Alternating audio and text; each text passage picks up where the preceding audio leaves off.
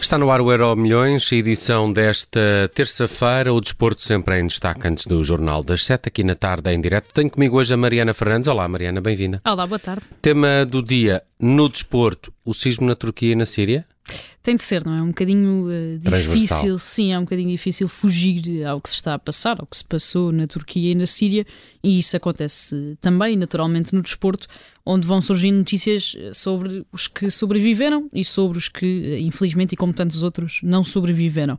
Logo à partida, e aquele que se tornou um bocadinho o protagonista também uh, no que toca ao desporto nos, nas últimas horas em relação a este assunto, Cristian Atsu, portanto, o avançado ganês que passou pelo Foco do Porto, que está atualmente a jogar no Atai Sport e que uh, esteve desaparecido, foi dado como desaparecido logo no dia de ontem e que entretanto foi encontrado, soterrado, com vida, mas ferido, Uh, depois então de ter uh, estado desaparecido, de ter, ter, estado em parte incerta durante uh, várias horas. 14 jogadoras da equipa feminina do vôlei do Atai continuam desaparecidas, assim como três jogadores do futebol do Malataya Metropolitan Belediyespor, sendo que eram seis inicialmente, portanto três já foram resgatados dos escombros com vida e três permanecem desaparecidos. Destino diferente, teve um casal de jogadores profissionais de vôlei, Betul e Bedretin, que estão entre já mais de 6 mil vítimas vítimas mortais uh, do sismo, assim como Ahmet Turkazla, guarda-redes do Yeni Malatyaspor, que tinha apenas 28 anos e que também foi uh, encontrado morto hoje. Entretanto, a Federação Europeia de Atletismo já garantiu hoje que os europeus de atletismo, que estão marcados de 2 a 5 de março em Istambul, portanto na Turquia, vão decorrer como planeado, ou seja, que não existem planos para que uh, os europeus de atletismo mudem de sede, mudem de sítio, e em Portugal, depois também de grande parte dos clubes terem emitido notas de pesar, de solidariedade solidariedade para com a Turquia e a Síria. A equipa principal do Benfica cumpriu um minuto de silêncio pelas vítimas antes do treino desta manhã, num momento que também foi uh, partilhado nas redes sociais do clube. E há muitos jogadores que, com passagem por Portugal, que estão agora na, na Turquia.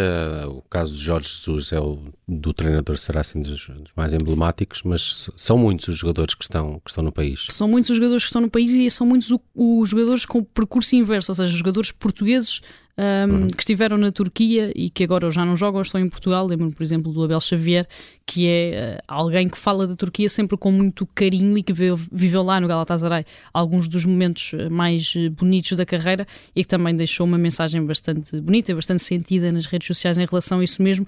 Portanto, sim, o futebol português tem alguma ligação, principalmente nos últimos anos, à Turquia. O próprio Pep jogou no Besiktas, uh, o Quaresma jogou muitos é. anos na Turquia também. Existe essa o ligação. O Abubacar está de regresso ao Besiktas, agora na saída do Al Nasser. Exatamente. Portanto, existem muitos jogadores que passaram por Portugal e que estão atualmente na Turquia, os jogadores portugueses que também passaram pela Turquia. A verdade é que existe essa relação, portanto, uh, acho que ao longo do tempo, ao longo dos dias, também teremos esse tipo de mensagens, esse tipo de testemunhos dos portugueses que lá estão, incluindo, como dizias, Jorge Jesus, que apesar de estar longe longe da zona afetada por este uhum. sismo, está obviamente no país. Muito bem, vamos ao futuro. No Euro Milhões escolheste hoje o recorde que LeBron James pode quebrar já esta madrugada. É o recorde de Karim Abdul-Jabbar? É, sim senhor. Claro, é se é de Karim Abdul-Jabbar, eu sei. Se fosse outro qualquer, não saberia. É um futuro que pode ser a muito uh, curto prazo, não é? Porque LeBron James tem esta madrugada a primeira oportunidade para se tornar o melhor marcador da história uh, da NBA. É às 3 da manhã, de Portugal.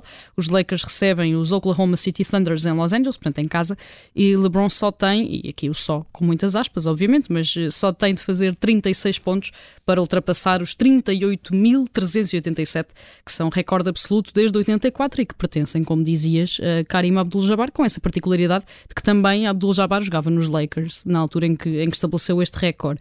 Nesta altura, o preço médio de revenda venda de bilhetes para o jogo de hoje está nos 1.152 dólares, portanto 390% acima do valor fixado no início da temporada, mas o valor sobe ainda mais se por acaso LeBron não bater o recorde já hoje e adiar para a madrugada de quinta para sexta, em que o jogo é contra os Milwaukee Bucks e onde o preço médio de um bilhete já ascende aos 1.300 dólares. Se falarmos em bilhetes para aquelas primeiras filas muito perto do corte, então aí chegamos aos 250 mil dólares para ver, ou pelo menos para ter a possibilidade de ver LeBron uh, bater este recorde. Certo é que aos 38 anos, com 4 títulos da NBA por 3 equipes equipas diferentes e a realizar um início de ano, uh, e aqui ano civil, 2023, bastante positivo, LeBron continua a perseguir recordes que durante muito tempo uh, pareciam ser eternos. Portanto, Abdul-Jabbar é o recordista há quase 40, 40 anos, desde 84, e nem Jordan, nem Kobe, nem Karl Malone se aproximaram tanto uh, como LeBron se aproximou. Seja hoje, seja sexta-feira, seja na próxima semana, LeBron vai ser o melhor marcador da história da NBA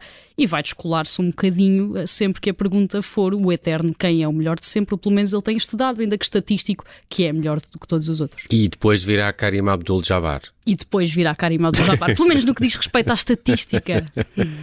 é verdade. Olha, vamos ao passado. Uh, hoje, uh, dois anos desde que Tom Brady fez o seu último Super Bowl, foi a 7 de fevereiro de 2021.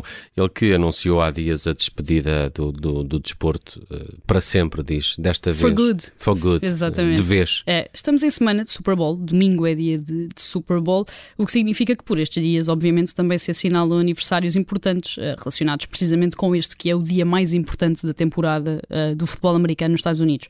E hoje assinalam-se então dois anos desde que Tom Brady, nesse 7 de fevereiro de 2021, 2021 ganhou o sétimo e também o último Super Bowl da carreira, portanto, dois anos desde que os Tampa Bay Buccaneers venceram os Kansas City Chiefs, que eram eh, na altura os campeões em título, e ganharam o troféu pela primeira vez em 18 anos. Portanto, até aí, eh, só a última vez que tinham conquistado tinha sido já em 2002. Eh, na altura, o feito foi visto quase como um milagre. Tom Brady tinha saído dos New England Patriots, a equipa de sempre, sempre. a equipa onde tinha conquistado os outros seis Super Bowls da carreira em 2019, e quando até já se antecipavam o eventual final de carreira daquele que já era, obviamente, o melhor de sempre, decidiu começar então um novo capítulo nos Buccaneers. Levou consigo o Rob Gronkowski, com quem tinha formado uma dupla de luxo nos Patriots e que ele conseguiu convencer a voltar da reforma, porque o Gronkowski tinha terminado, ele sim, a carreira em 2019 e reverteu essa decisão para jogar mais um ano, mais dois neste caso, com o Tom Brady eh, e juntos então conquistaram o Super Bowl, no caso do Brady pela sétima vez,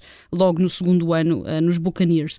O que não sabíamos eh, nesse momento, em 2021, era que esse seria o último dia de glória, digamos assim, eh, de Tom Brady. O quarterback, na altura, renovou por mais um ano, de forma natural, mas a eliminação dos playoffs do ano passado, a ausência do Super Bowl, levaram-no então a anunciar que ia terminar a carreira com um comunicado muito longo, muito emotivo. Ainda assim, arrependeu-se apenas 40 dias depois, decidiu uh, jogar mais um ano, uma decisão bastante inesperada. Teve um ano muito complexo a nível uh, pessoal, com um divórcio muito público, todos nós demos por isso. Uhum. Uh, os Buccaneers voltaram a ser eliminados recentemente, novamente nos playoffs, e Tom Brady, então, um ano depois desse primeiro ponto final da carreira, dois depois deste último Super Bowl conquistado, decidiu decidiu deixar os relevados na semana passada e anunciou isso mesmo com um curtinho vídeo publicado nas redes sociais, deixando a ideia de que, como dizias agora, é mesmo uh, for good. De vez, o adeus de Tom Brady e a recordação há dois anos do seu último Super Bowl. Está feito o Euro Milhões. Desta terça-feira falamos de desporto sempre antes do Jornal das Sete, edição de hoje com a Mariana Fernandes. Obrigado, até amanhã. Até amanhã.